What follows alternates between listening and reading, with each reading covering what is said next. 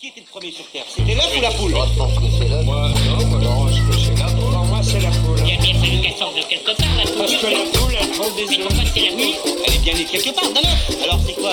C'est l'œuf ou la poule? L'œuf ou la poule? Bonjour à toutes et à tous, bienvenue dans le Red Pass Hall de l'Université McGill en direct de l'enregistrement de l'émission L'œuf ou la poule, c'est votre émission scientifique.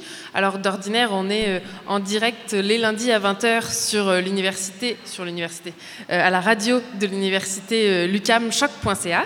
Et cette semaine, nous couvrons le 85e congrès de l'ACFAS. Nous serons là également demain et vendredi à midi pour une nouvelle émission. Et alors, au menu d'aujourd'hui, on échange avec Katia Saint-Onge, qui est étudiante au doctorat à l'Université du Québec à Montréal. Bonjour Katia. Bonjour. Et donc, vous travaillez sur les parcs, les espaces verts en ville et leurs bienfaits sur notre santé. On va en parler plus tard dans l'émission.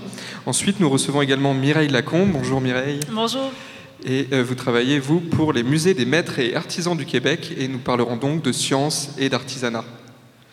Alors, pour aujourd'hui, on retrouve également deux des lauréats de la finale Ma thèse en 180 secondes, qui a eu lieu jeudi.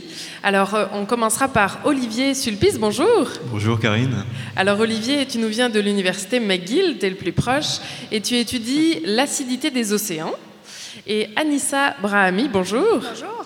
Alors, Anissa, tu nous viens de l'INRS, et tu pars à la recherche de nouveaux antibiotiques. On découvrira ça en fin d'émission. Alors sans plus attendre, nous commençons par la présentation des travaux d'Olivier. Alors Olivier, comme on le disait, tu es étudiant, tu, vous, vous êtes étudiant au doctorat en sciences de la Terre et des planètes à l'université de McGill dans le laboratoire d'Alfonso Mucci. Oui. Donc vous étudiez l'acidité des océans et vous avez participé, comme j'ai dit, au concours Ma thèse en 180 secondes. Alors on va commencer tout de suite en écoutant euh, votre projet en 3 minutes. On vous écoute. Bonjour mesdames, messieurs, bonjour les auditeurs. Saviez-vous que le fond des océans serait assez grand pour accueillir toute la surface des continents, de la Lune et de Mars réunis? Et si vous pensiez que là-dessous c'est vide et recouvert de boue, vous vous trompez. Les fonds marins regorgent de vie et sont en partie tapissés de petites coquilles composées principalement de carbonate de calcium, le même minéral que vous trouvez parfois collé sous forme de dépôts blancs sur les parois des lave-vaisselle et des bouilloires. Pendant ma thèse, je cherche à comprendre quel sera le rôle de ces minéraux dans l'évolution du climat de notre planète. Depuis quelques décennies, on émet massivement du CO2 dans l'atmosphère et ce CO2 est le principal coupable des changements climatiques parce qu'il agit comme une couverture qui réchauffe la Terre. Un autre effet moins connu de ce CO2, c'est qu'il est également un redoutable acide qui petit à petit envahit les océans et entraîne ce qu'on appelle l'acidification des océans. Aujourd'hui, je vous parle de ma thèse en 180 secondes. Imaginez un peu que je vous refasse la même présentation en boucle 800 000 milliards de fois. Eh bien, c'est à peu près l'âge qu'a la Terre maintenant. Et durant sa vie, des catastrophes, elle en a vu d'autres. Et elle a développé un nombre de stratégies pour s'autoréguler. Quand on a du calcaire dans son lave-vaisselle, par exemple, un bon moyen de s'en débarrasser, c'est d'ajouter un acide, comme du vinaigre. L'océan, c'est comme un immense lave-vaisselle dans lequel les assiettes seraient les poissons et le vinaigre le CO2.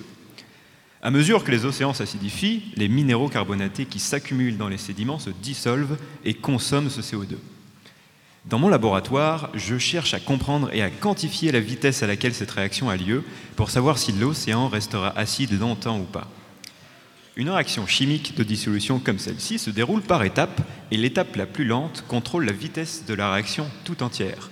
C'est le principe de la cinétique chimique.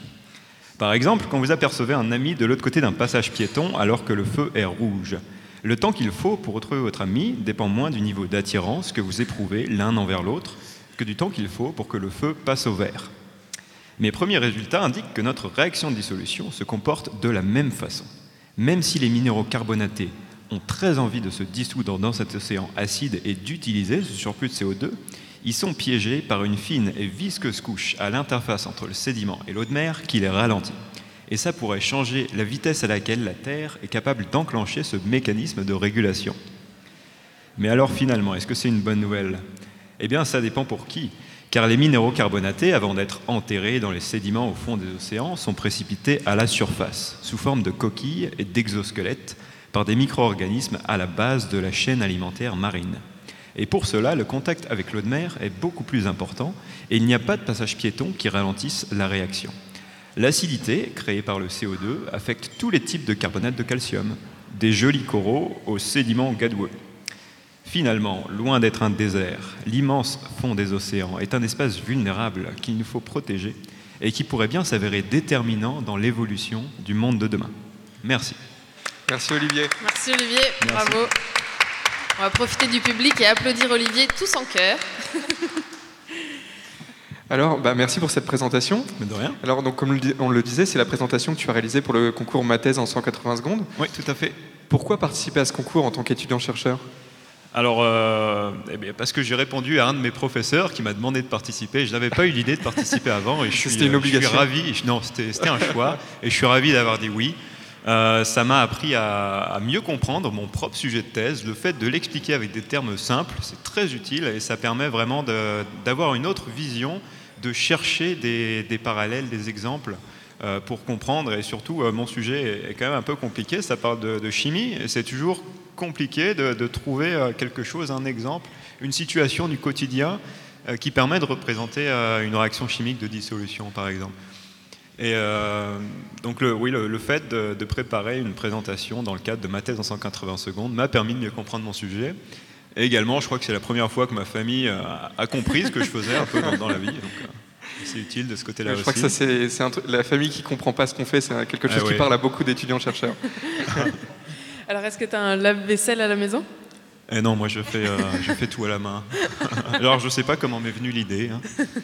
Et donc, comment s'est passé le concours Alors, comment tu as, vécu cette finale? Puis même, il y a d'autres étapes avant la finale Ouais, ouais, ouais. Avant, euh, avant la finale nationale qui s'est déroulée jeudi au Jardin botanique de Montréal, euh, j'ai participé à une finale au sein de l'Université McGill qui était à la mi-mars. Et, euh, et donc pendant la finale, voilà, on était euh, des, candidats de, tout le, Canada, principalement au Québec, un peu au New Brunswick aussi, puisque c'est euh, surtout les provinces francophones. Et on a tous fait notre présentation l'un après l'autre. C'était très intéressant. Il n'y a pas seulement des sciences, des sciences dures hein, comme la physique, la chimie. Il y avait aussi du droit, de l'économie, de la psychologie. Et j'ai beaucoup appris. Et donc, s'en est suivi euh, une remise des prix euh, et puis une petite visite des serres du jardin botanique. Oui, parce qu'on le rappelle, le concours a existé d'abord en anglais et depuis, euh, depuis 2012, d'ailleurs grâce à l'ACFAS, il existe en français. Donc il est né au Québec en français et depuis il s'est propagé dans de nombreux pays francophones, euh, évidemment en Europe, mais aussi euh, en Afrique du Nord. Et cette année, on en est à combien de participants? Je cherche des indices dans la salle. On en est à 16 participants, 16 pays participants au concours cette année. Alors pour sortir un petit peu du concours, euh, comment ça se passe la vie d'un doctorant en chimie qui étudie l'acidification des océans au quotidien? Ça ressemble à quoi? Alors, il y a une partie, euh, il y a une partie de, de terrain dans laquelle il faut aller prendre des échantillons naturels. Donc, dans mon cas, puisque je travaille sur des sédiments qui sont au fond des océans, à des profondeurs de 4, 5, 6 km, c'est un peu dur d'aller les prendre. Donc, cette Ah, partie, pas cette hein. partie elle est assez limitée. Non, on ne peut même pas envoyer de petits robots euh, là-dessous. hein. C'est, euh, donc, ce qu'on fait pour commencer euh, cette étude, c'est euh, recréer un sédiment. Donc, ça marche un peu comme quand on fait un gâteau dans, dans la cuisine, on ajoute de la poudre euh, de la poudre d'argile, de la poudre de ces petites coquilles de, carbonate de calcium. On mélange tout ça avec de l'eau de mer et on crée un faux sédiment. Donc on le crée ici à McGill. Il ne vient pas de- du fond des océans. Une fois qu'on comprend comment, comment ça marche, un système simplifié qui est synthétique, là on peut extrapoler nos- notre étude et euh, donc euh, peut-être dans quelques années on va songer à aller chercher le financement euh, pour euh, aller prendre un sédiment très profond au fond des océans et voir ce qui se passe. Le message est lancé. On te souhaite de sortir du labo et d'aller faire un petit tour euh, dans, dans les océans de la planète, Ah, merci. un petit tour à la plage. Je vous raconterai. Merci beaucoup. On, te re- on se recevra peut-être pour nous raconter la suite de cette étude. Pour l'instant, on va faire une petite pause musicale avant de retrouver la suite de l'émission avec nos prochains invités.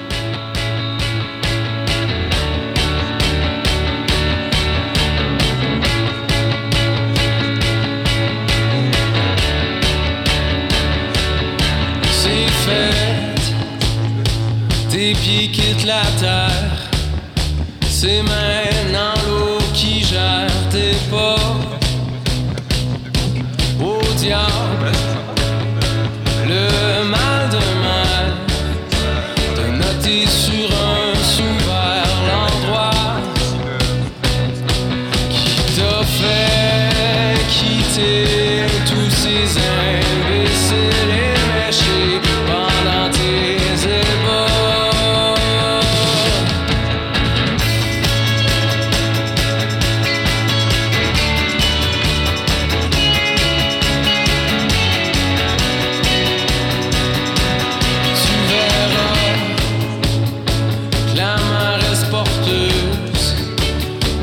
côté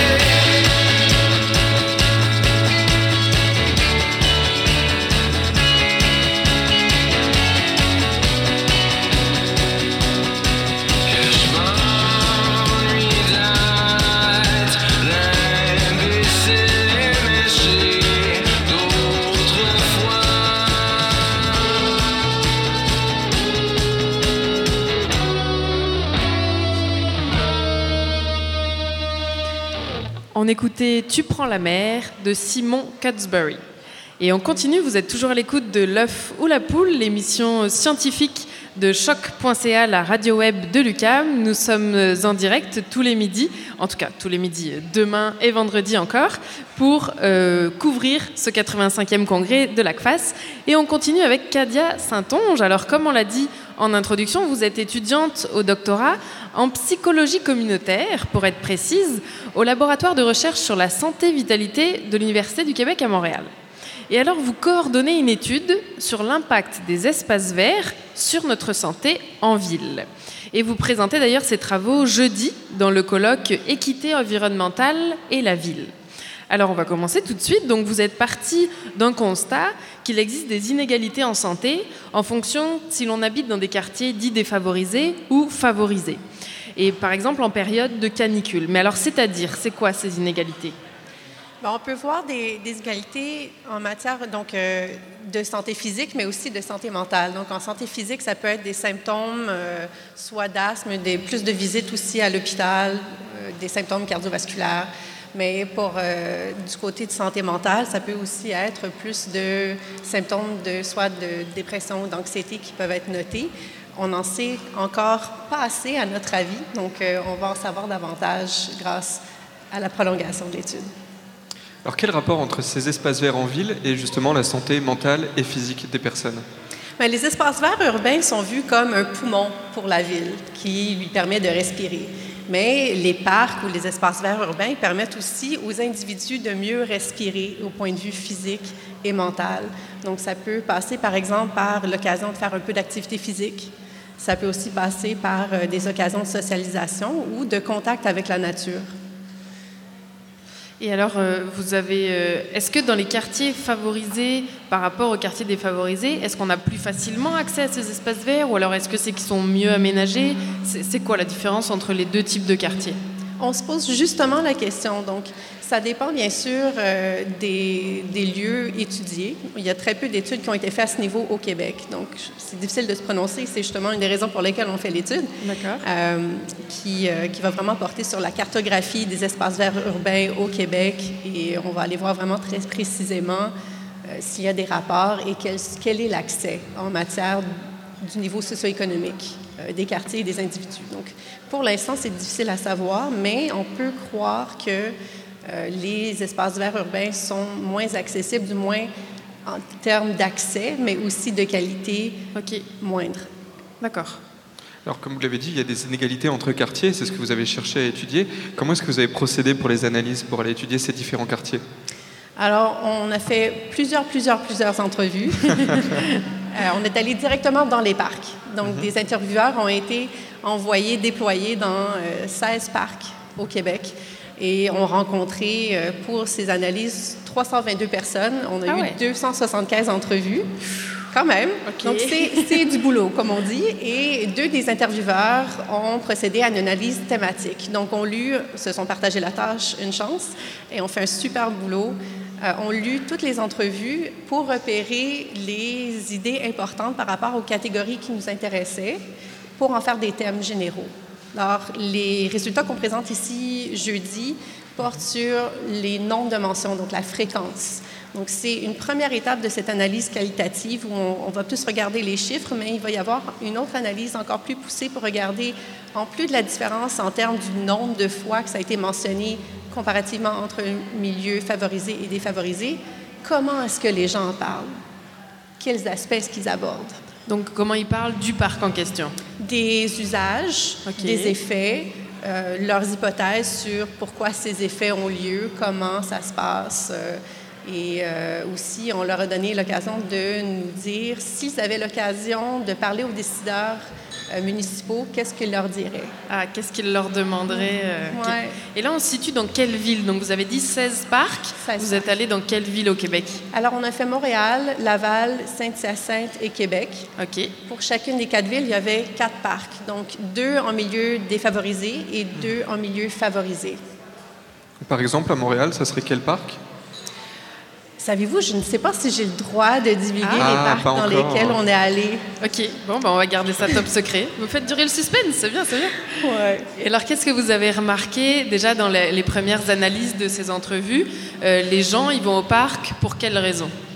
Mais euh, de manière intéressante, c'est euh, surtout pour passer du temps avec les enfants, amuser, euh, divertir les enfants et, euh, et passer du temps avec eux, D'accord. euh, les faire bouger. Et on a remarqué qu'il y avait peu de différence euh, en matière de- du niveau socio-économique du quartier à ce niveau-là. Il y avait aussi euh, à faire de l'activité physique, euh, bouger, faire un sport d'hiver. Qui était plus fréquent en milieu favorisé que défavorisé pour l'hiver, du moins. Il y avait aussi simplement se distraire, se détendre. Là, on peut penser que c'est grâce aux aménagements. Peut-être qu'il y a une différence entre les quartiers favorisés ou défavorisés pour ce qui est des sports d'hiver, en tout cas? Ça se pourrait, il y aurait tellement d'explications possibles. C'est une des raisons pour lesquelles il faut vraiment aller voir plus finement, plus loin que le nombre de fois que ça a été mentionné, qu'est-ce qui a été dit et quels sont les mécanismes d'influence. Parce qu'en fait, ça pourrait simplement être euh, une question euh, de, de phénomènes culturels euh, ou ça pourrait être l'accès. Donc, c'est là où on va vraiment aller voir les, les citations pour chacune des, des- chacun des codes, des thèmes et voir ce qui a été dit. Alors, une question que je me posais sur la fréquentation des parcs. Est-ce qu'il n'y a pas déjà un biais euh, dans la fréquentation? Est-ce que c'est pas plus souvent les personnes favorisées qui vont aller au parc, les personnes avec un peu plus de temps libre? C'est une excellente question à laquelle euh, je ne peux pas répondre. les... C'est une réponse en soi. Merci. Euh, mais on pourrait penser une, une telle chose. On a demandé aux, aux participants euh, de se situer au, au niveau de- du revenu. Cependant, les gens ne vont pas nécessairement aller dans les parcs qui sont dans leur quartier. Ah oui, il y a ça aussi, oui. Alors, on posait la question, euh, vous habitez à combien de kilomètres, minutes euh, d'ici? Parce qu'il y avait effectivement plusieurs usagers qui venaient d'autres, euh, d'autres, euh, même d'autres villes. Ça arrivait quand même plus souvent qu'on, qu'on pourrait croire. Il y avait beaucoup de gens qui traversaient les parcs en route pour aller au travail, des gens qui arrivaient euh, pour faire des pauses, dîner. Donc, les usages sont vraiment très multiples et on se rend compte qu'en fait, on fréquente des parcs plus loin que notre lieu de résidence. Sans même s'en rendre compte, finalement, des fois, euh, juste en allant au travail. euh. Et alors, est-ce que vous avez des exemples de ce que les gens aimeraient dire aux décideurs?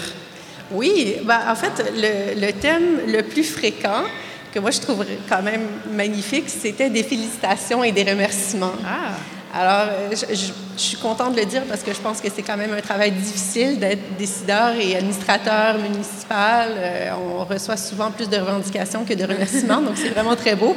Euh, il y avait une différence à cet égard aussi en matière de, du niveau socio-économique. Donc, pour les milieux défavorisés, il y avait plus de ven- revendications en matière de la sécurité. Ok. Donc physique, ça pourrait être euh, donc pour un- les ballons euh, qui roulent trop facilement dans la rue. Donc, ça serait moins sécuritaire pour les enfants parce que c'est pas clôturé. Ça pourrait aussi être euh, la présence d'activités illicites. Et euh, du côté des, quartiers favorisés, on a remarqué qu'ils sont nommés plus souvent à avoir besoin d'installations sportives de, de plus grande qualité. D'accord. Mais grosso modo, on parlait de, de sécurité euh, et euh, de, de qualité des, des installations. Et alors vous, qui vous intéressez à la santé physique et mentale des, des- des personnes qui fréquentent ces parcs, quelles sont les solutions que vous proposez dans votre étude? Eh bien, l'étude cherche plus à décrire ce qui a été proposé par les participants qu'à proposer des solutions là maintenant. Une fois qu'on aura mieux analysé et regardé en plus grand euh, détail, ce sera le moment de pouvoir donner des, propositions. Mais c'est vraiment les participants qui vont parler pour nous et ce sont leurs euh, leurs mentions, leurs revendications qu'on va pouvoir ensuite euh, partager avec les décideurs.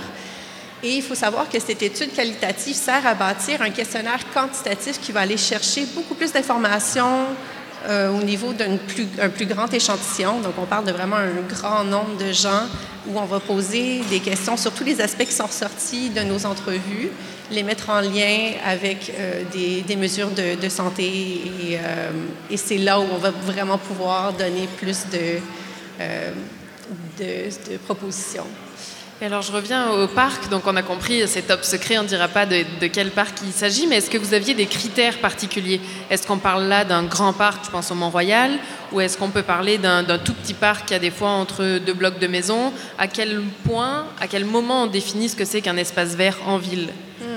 Le projet s'insère vraiment dans une grosse étude qui accueille nombreux collaborateurs, en, plus des chercheurs principaux. Ces collaborateurs sont euh, donc des décideurs, des élus municipaux et euh, des gens qui sont dans le domaine d'éducation, sport et loisirs.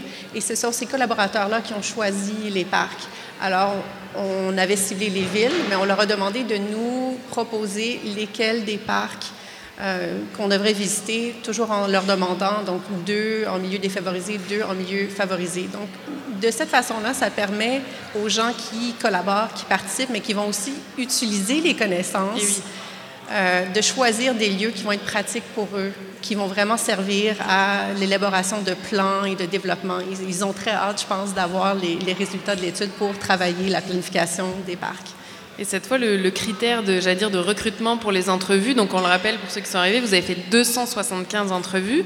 Et donc là, ça, ça se passe comment? Vous prenez n'importe qui qui rentre dans le parc Ou est-ce qu'il y avait quand même euh, en dessous de 14 ans, on leur demande pas leur avis? Ben voilà. Comment ça se passe? Oui, donc il y a des questions d'éthique qu'on qu'on doit respecter. Bien sûr, il faut avoir 18 ans pour participer, pour donner son consentement éthique. Donc ça, c'est critère euh, numéro un. On cherchait à avoir une grande diversité de participants. Donc les intervieweurs, il y en avait 11, partaient en équipe de deux, de 11 heures euh, du matin jusqu'à 19 heures le soir, pour vraiment avoir une bonne couverture de, la fréquentation dans une journée et abordaient autant de gens différents que possible, que ce soit en matière euh, de, genre, d'origine culturelle, d'incapacité physique visible, pour avoir le plus de perspectives que possible. Et, euh, c'est une des raisons pour lesquelles aussi on, on a eu autant, je crois, de, de participants. Et on pouvait aussi aborder des gens en groupe. Donc, on a eu dans ce, ce lot des 275 entrevues, 41 entrevues de groupe. Donc, par groupe, on entend deux personnes ou plus. Ok. Et euh, ça, ça, donc, voilà, ça permet une, une grande richesse et variété d'informations et on, on le remarque dans les informations qui ressortent, qui sont aussi très riches et variées. Alors, peut-être une dernière question. Dans, dans l'œuf ou la poule, nous avions déjà reçu un acousticien qui travaillait pour la ville de Montréal et qui s'intéressait donc au bruit en ville et qui avait remarqué que le bruit était forcément diminué dans les parcs parce qu'on est un petit peu à l'abri avec la végétation des voitures et du passage, ce qui faisait beaucoup de bien aux personnes qui viennent dans les parcs et qui habitent aux alentours. Est-ce que c'est quelque chose qui a été mentionné aussi dans votre étude, sans dévoiler trop les résultats? Pour, pour le bruit, Oui. C'est intéressant. En fait, oui, des fois, il y a certains, ça, ça dépend des parcs, bien sûr, que le bruit ambiant pouvait gêner. C'était surtout gênant pour les enregistrements, euh, surtout quand il y avait du vent. Mais non, c'était pas dans, dans le, le top. Je peux pas dire que ça ressortait le plus souvent. En fait, on, on avait plus tendance à parler des éléments positifs, j'ai l'impression, que légèrement que, que négatifs. Euh, J'en ai entendu euh, quelques, à quelques reprises parler du bruit ambiant. Je dirais pas que c'était dans, dans les, les plus importants. Parce qu'il nous racontait qu'il y avait des études scientifiques qui ont montré qu'en effet, le, le fait d'habiter proche d'un parc atténue quand bien même il y aurait beaucoup de bruit autour de nous, ça atténue le bruit qu'on perçoit. Juste parce qu'on sait qu'on a un parc à proximité et certaines, je vais citer toujours le même exemple des pays scandinaves, mais certaines villes dans les pays scandinaves sont construites autour des parcs pour s'assurer que tout le monde habite à une certaine distance d'un parc, pour s'assurer que tout le monde soit proche. Euh, donc en ça, une certaine égalité euh, pour l'accès du moins euh, de ces parcs-là. Ben, je pense que ça conclut euh, cette première entrevue. Tout à fait. On, peut, essa- on peut s'essayer sur une dernière question Allez. qui va sortir du sujet des, des parcs. Allez-y. Alors d'après vous, Kadia, est-ce que c'est l'œuf ou la poule? Oh! Assurez-moi la poule. Très bien. Bon, ben, Eh ben, merci. merci beaucoup pour cette entrevue. Merci à vous.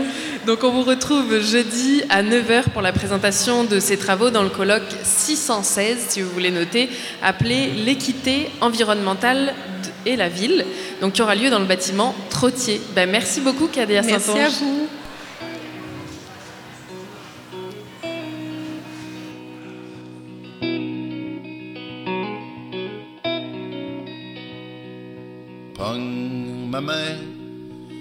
S'en va au parc à chiens. Compter les cacatoès, fumer des botches d'aloès, riant des polices, à se taper sur leurs pas de cuisse, juste crie, c'est rien, au parc à chiens.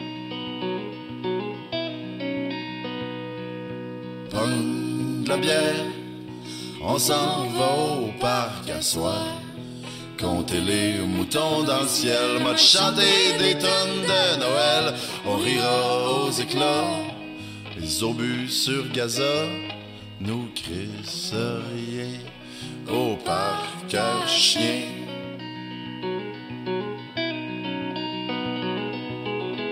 On dormira à belle étoile dans cabane du terrain de balle en cuillère ou en couteau sale. Direct dans fontaine, des beats de drum, snow, bedaine. Enlève donc ta petite laine, fais de toi une fémène. Oui, juillet sera tienne et mienne.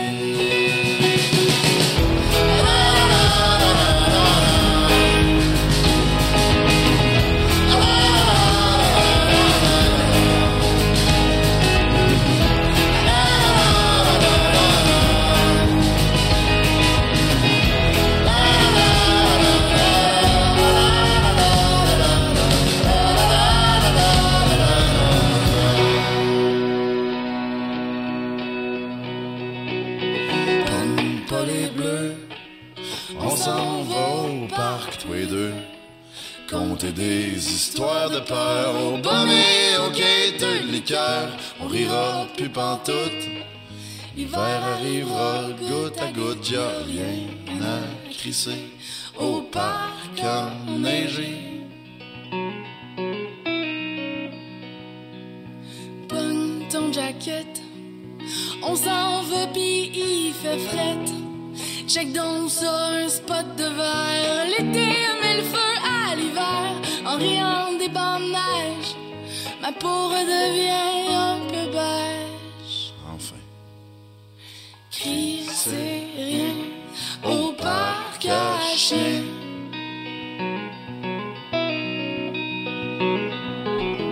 On dormira à belle étoile dans cabane du terrain de balle, cuillère ou en couteau sale.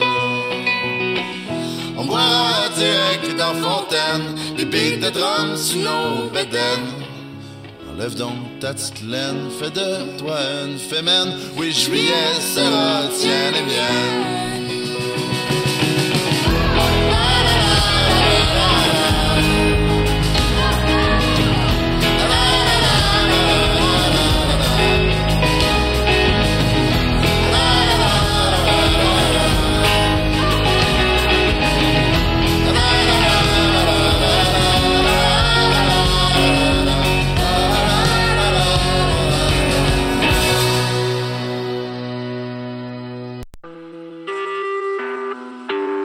Vous écoutez Choc pour sortir des ondes.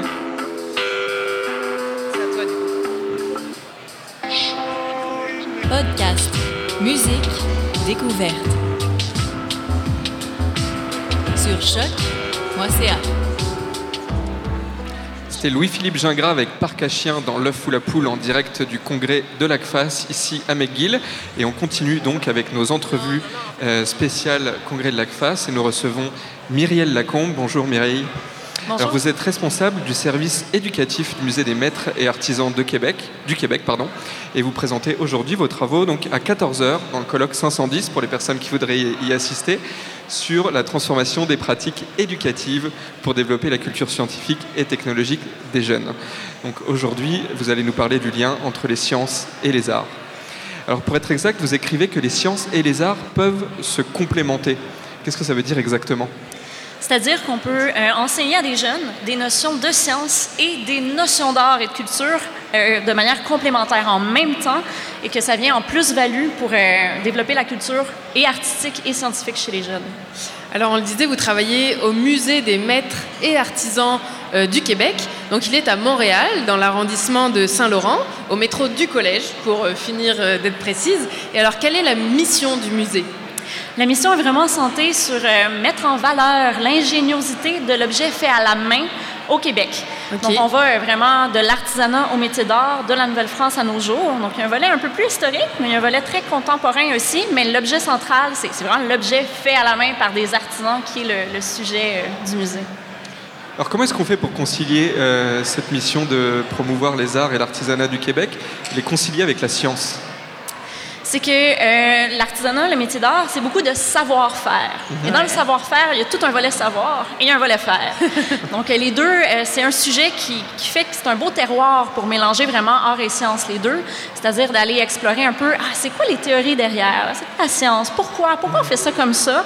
Et ensuite, en- euh, pourquoi on utilise tel symbolique? Pourquoi on fait tel objet? C'est quoi son utilité? C'est quoi son, son- sa symbolique dans la culture? Donc, on peut vraiment bien mélanger les deux avec ce métier d'art-là, cet objet euh, qui est central. Donc il y a clairement, là, vous nous montrez de la science dans l'artisanat. Et alors, est-ce que maintenant, si je tourne un peu la question, est-ce que les scientifiques sont des artisans? Euh, il y en a beaucoup que j'ai rencontrés, en fait, des artisans. Je prends l'exemple un, un chimiste qui est devenu ensuite céramiste. Ah. Et ce qui les intéressait dans euh, le métier d'art, c'était vraiment euh, résoudre des problématiques. Donc, surtout au niveau, on dit souvent, les plus belles pièces d'art, c'est celles qui ont on a l'impression qu'elles brisent des lois. euh, Ah. de la physique. Que on va le jouer euh, en art aussi, en optique aussi souvent, euh, quand on pense à, à des belles œuvres artistiques ou des, des architectures phénoménales, on va souvent avoir l'impression qu'elles brisent des lois, mais en fait, elles les respectent. Parce que si je veux que mon objet tienne, si je veux que mon objet fonctionne, il faut que, que les notions soient là, qu'elles soient appliquées comme il faut. Faut simplement donner la symbolique, donner l'illusion que ça les brise. Donc, il y a ces, ces problématiques-là que les artisans vont avoir, qui vont trouver des manières, des fois même développer des nouveaux matériaux, des nouvelles techniques pour résoudre ces problèmes-là. C'est ça qui vient chercher des fois euh, des scientifiques dans, dans l'art. Ok. Alors ça, c'est les scientifiques qui migrent de la science vers l'artisanat. Ouais. Euh, est-ce que l'inverse est vrai? Alors je ne vais pas parler d'artisans qui iraient faire de la recherche scientifique, mais on imagine l'artisanat comme étant un- quelque chose qui se transmet vraiment de manière très empirique, euh, basée sur l'expérience. Euh, est-ce qu'il y a de plus en plus avec l'évolution de toutes les technologies une façon de consigner les, les connaissances de manière très scientifique, très méthodique? Oui, il y a beaucoup d'artisans justement qui vont faire. euh, ils ne sont pas nécessairement des scientifiques, ils n'ont pas une formation en ça. Euh, je parle par exemple des, des joailliers. Euh, je veux donner un bel Oui. effet sur mon bijou. Je veux réussir, ré- ré- réussir à donner à mon métal une certaine couleur. On va aller par oxydation. Euh, ils vont faire des tests, ils vont faire euh, des recherches, ils vont aller faire une recherche au début, savoir comment ça se fait, comment ça fonctionne. Ensuite, ils vont euh, souvent faire plusieurs tests avant de réussir à produire leur bijou final. Donc, il y a quand même toute une, une démarche derrière qui se rapproche les deux. Se rapproche de la recherche scientifique Ouais, finalement exact. et de la recherche créatrice. Donc là, il y a vraiment la rencontre de la science et de l'art à la fois. faut tester, faut expérimenter, essai, erreur, ok. Et alors euh, maintenant, vous, votre, votre objectif, c'est vraiment, c'est ça, de relier la science et l'art. Alors quelles activités vous proposez? Est-ce que c'est pour les jeunes? Est-ce que c'est pour toute la famille? Dites-nous ce que vous proposez. Il y a diverses activités au musée. Euh, le principal programme éducatif qu'on offre, qui est vraiment centré sur cette combinaison, cette combinaison-là de notions d'art et notions de science, s'appelle la science des artisans. Ok. Donc, c'est un programme en quatre volets. Euh, donc, les enseignants peuvent choisir la thématique qu'ils veulent. Ça va être science des artisans des métaux, du textile, de la céramique ou du bois. D'accord. Et euh, donc, c'est vraiment une activité où les, les groupes scolaires y viennent. Ils vont faire une visite dans le musée où on va montrer les objets, des objets de l'histoire, mais aussi des objets plus contemporains. On va parler euh, des, des connaissances. On va même euh, sortir des schémas puis des objets pour leur montrer certaines notions de science. Et dans un atelier, ils vont fabriquer eux-mêmes Ah. ensuite un objet qu'ils vont ramener. Donc, vraiment, l'apprentissage est complet.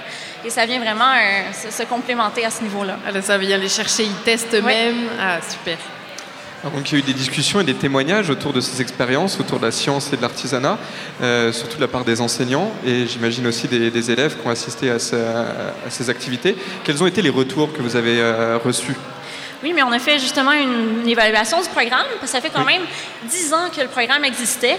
Euh, il avait été un peu modifié en cours de route, puis ça a été de le, le ramener un peu à cette idée de base de mélanger science et art en même temps. Et ça a été souvent euh, les jeunes, en fait, qui ont eu des bonnes réactions de Ah, ah, il y a de la science là-dedans. Il y a de la... Wow! Ah oui, ça se fait, ça se mélange. C'est vraiment de voir un peu l'art dans la science, voir la science dans l'art, de réaliser, briser un peu aussi un mythe euh, qui est encore un stéréotype assez présent, surtout au primaire. Euh, la, la science va être, euh, je vais enseigner en silo et l'art plastique va être enseigné dans un autre silo. Et euh, souvent, on va dire, ah, si t'es bon en maths, tu vas être moins bon en art. Ou ah, si t'es bon en art, lui, c'est parce qu'il va être, il est pourri en maths, etc.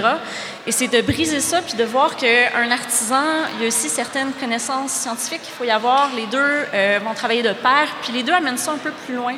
Les enseignants, souvent, ce qu'ils disaient, c'est c'est beau parce qu'on voit que la science essaie d'expliquer le monde, mais l'art va y donner un sens.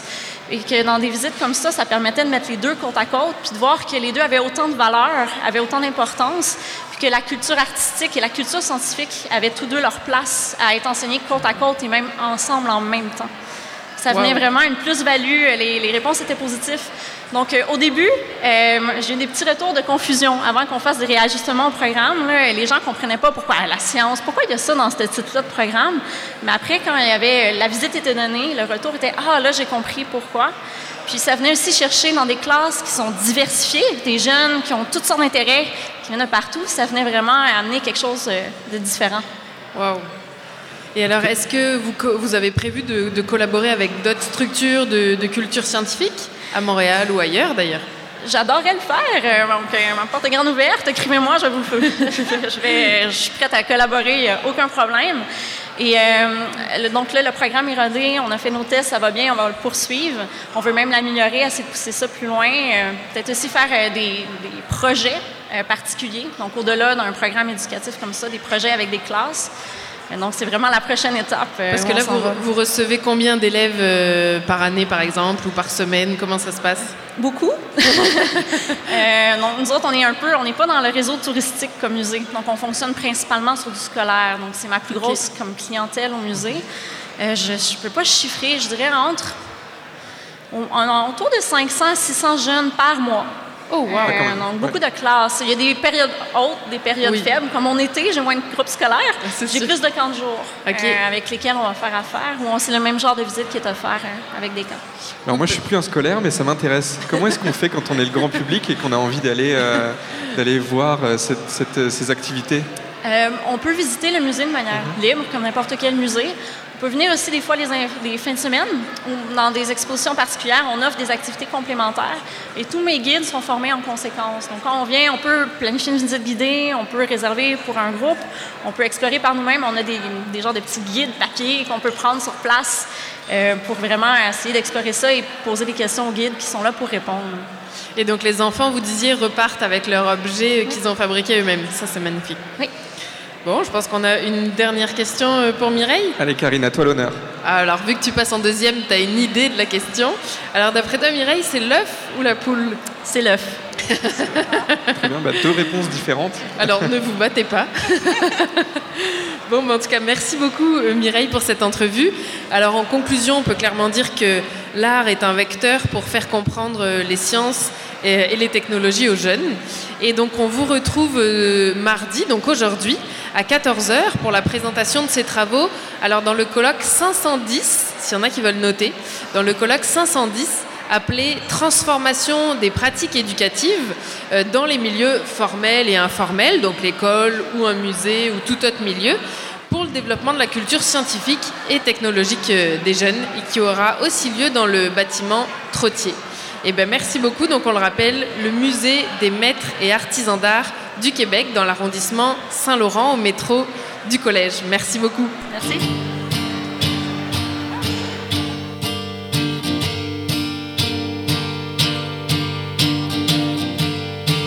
J'ai passé l'été, le cœur sur la corde à linge et la tête au congélateur. J'ai passé l'été à regarder passer les avions au-dessus de Villeray. Et déjà dans le ciel, une fille déshabille Montréal.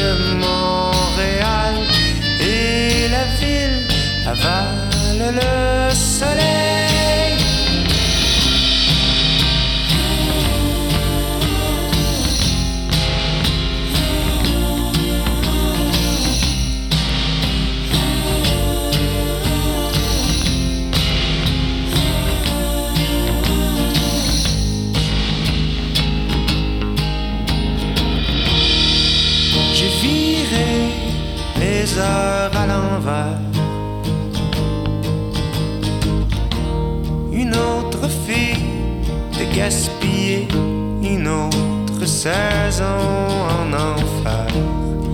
J'ai viré les heures à l'envers. Une autre fille de gaspiller une autre saison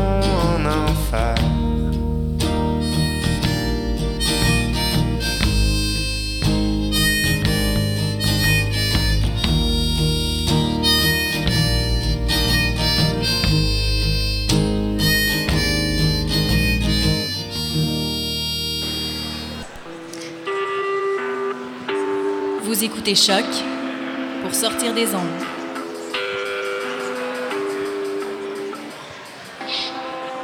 Podcast, musique, découverte. Sur choc.ca. Nous sommes de retour en direct de l'œuf ou la poule, l'émission de science qui a lieu tous les midis, excepté jeudi. Jeudi, ce sera la place des années-lumière de Radio-Canada. Donc on reprend un dernier message à faire passer pour le musée des maîtres et artisans d'art du Québec avec euh, Mireille Lacombe. Alors Mireille, dis-nous tout. Donc, pour ceux qui sont intéressés à visiter le musée dont je viens de parler, à partir du 26 mai, dans le cadre du 375e de Montréal, le musée est gratuit pour le visite libre grand public, euh, donc jusqu'au 31 décembre, donc jusqu'à la fin de l'année, euh, pour un projet, entre autres, euh, qu'on a de réalité virtuelle, qu'on a fait avec, euh, en partenariat avec euh, une start-up du quartier euh, sur l'histoire euh, du quartier de Saint-Laurent. Super, eh ben, merci beaucoup Mireille. Et on termine l'émission avec euh, notre euh, dernière euh, invitée, Anissa Brahami. Et oui, pour cette dernière séquence, on reçoit Anissa. Bonjour Anissa Brahami. Bonjour, ça va bien? Alors, vous êtes étudiante au doctorat en biologie à l'INRS, donc l'Institut national de la recherche scientifique, à l'Institut Armand Frappier. Et vous avez participé, comme Olivier que nous avons eu en début d'émission, à ma thèse en 180 secondes. Vous présentez le projet que vous avez dans les laboratoires des professeurs Annie Katongué et Eric Desiel. Donc on va vous laisser l'occasion, devant le public de l'ACFAS aujourd'hui, de refaire ces trois minutes pour ma thèse en 180 secondes. On vous écoute. Merci beaucoup. J'espère que j'ai un peu plus de 180 secondes. un petit peu plus. Alors bonjour à tous. Euh, L'utilisation abusive des antibiotiques pour le traitement des maladies entraîne l'émergence de bactéries dites multirésistantes qui causent chaque année 700 000 morts dans le monde. Et l'une de ces bactéries multirésistantes a été récemment classée par l'Organisation mondiale de la santé comme étant le danger public numéro 1. Son nom est Pseudomonas aeruginosa. Nous l'appellerons simplement bactérie pathogène.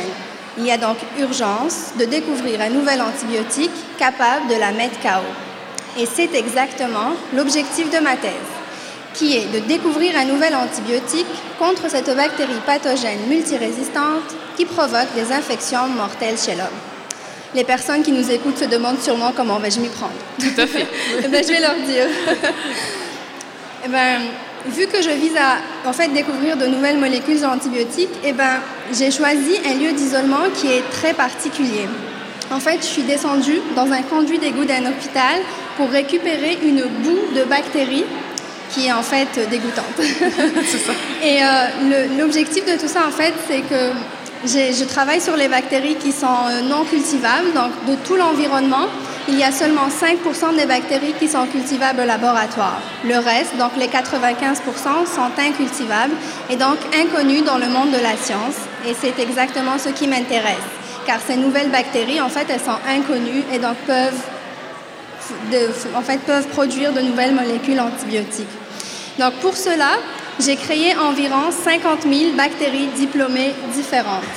Et je teste la compétence de chaque bactérie diplômée contre cette bactérie pathogène qui se trouve dans le ring de boxe que vous ne voyez pas. C'est ça, il va peut-être apparaître. Et en fait, vous savez quoi? Pour le moment, j'ai un clone potentiel qui produit un antibiotique assez puissant, mais je vais juste dire que je suis confiante que l'une de ces bactéries va produire quand même un antibiotique pour mettre KO cette bactérie pathogène. Donc en fait, voilà. Ben, merci, beaucoup, Anissa. Euh, alors pourquoi, pourquoi On applaudit. On applaudit Anissa, très juste. On était concentrés sur nos questions. Merci Anissa pour cette présentation de ton projet en trois minutes.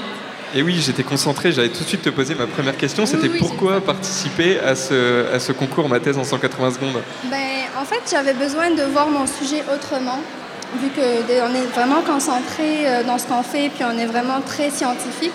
Donc j'ai quand même voulu sortir un petit peu de tout ça, puis essayer de découvrir mon projet autrement et essayer de le vulgariser aux personnes non scientifiques et de voir leurs réactions par rapport à mon projet. Donc c'était vraiment très enrichissant pour moi. Euh. Et aussi, euh, j'ai beaucoup aimé euh, rencontrer des personnes qui étaient aussi passionnées que moi pour la recherche scientifique, Olivier par exemple. et c'est ça, donc on a, on a pu voir quand même des, des présentations assez intéressantes et impressionnantes. Donc c'était vraiment très bon. Et est-ce que toi aussi, ta famille a mieux compris euh, ton, ton, projet de, de, thèse maintenant?